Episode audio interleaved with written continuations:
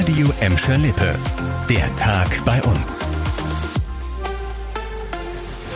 Mit Annika Böhnig, hallo zusammen. Nichts geht mehr, hieß es heute an den Bahnhöfen in Gladbeck, Bottrop und Gelsenkirchen. Die Lokführer haben gestreikt und dadurch ist so gut wie nichts mehr gefahren bei uns.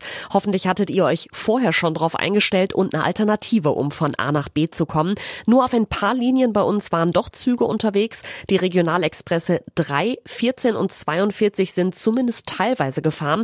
Zwischen Gelsenkirchen und Essen waren ein paar Ersatzbusse unterwegs.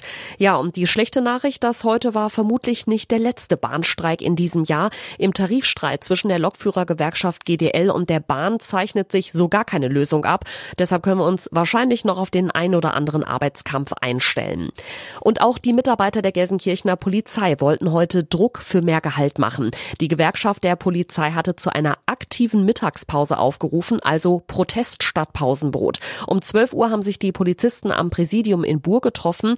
Laut der Gewerkschaft sind sie richtig sauer über die Tarifverhandlungen für den öffentlichen Dienst der Länder Länder, die ihrer Meinung nach quälend zäh sind.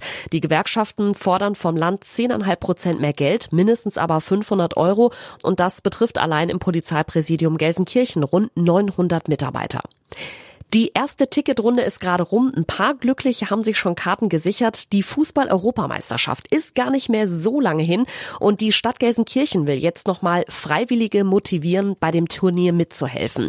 Für das Turnier, bei dem im nächsten Sommer ja auch vier Spiele auf Schalke steigen, werden noch Volunteers gesucht. Wenn ihr da mitmacht, könnt ihr zum Beispiel in den Fanzonen oder in der Arena dafür sorgen, dass alles glatt läuft. Einer, der auf jeden Fall dabei ist, ist Hayato Kunigo aus Gelsenkirchen. Er war schon 2006 2006 bei der Fußball-WM als Volontier im Einsatz und hatte eine richtig gute Zeit damals. Japan, Kroatien habe ich mit einem kroatischen Freund zusammengeguckt, den ich dort kennengelernt habe, was natürlich sehr witzig war.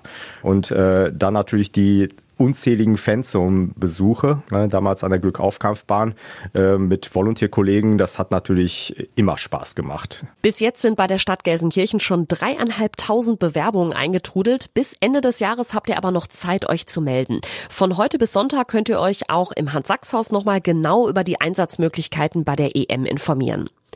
Und in Bottrop haben viele von euch dem Tag heute schon entgegengefiebert. Heute wird angeglüht. In der Bottroper Innenstadt hat der erste Weihnachtsmarkt bei uns eröffnet. Auf dem Rathausplatz ist um 15 Uhr der Startschuss für den Bottroper Weihnachtszauber gefallen. Neben Glühwein und Feuerzangenbowle gibt's da natürlich auch noch andere Leckereien, Geschenkideen und zwei Kunsteisbahnen, auf denen ihr euch im Eisstockschießen probieren könnt. In Gelsenkirchen müsst ihr noch eine Woche warten. Da eröffnen die Weihnachtsmärkte in Bur und der Innenstadt Ende kommender Woche. In Gladbeck wird es an den ersten beiden Adventswochenenden richtig weihnachtlich. Da steigt dann wieder der Nikolausmarkt rund ums Rathaus. Das war der Tag bei uns im Radio und als Podcast. Aktuelle Nachrichten aus Gladbeck, Bottrop und Gelsenkirchen findet ihr jederzeit auf radio und in unserer App.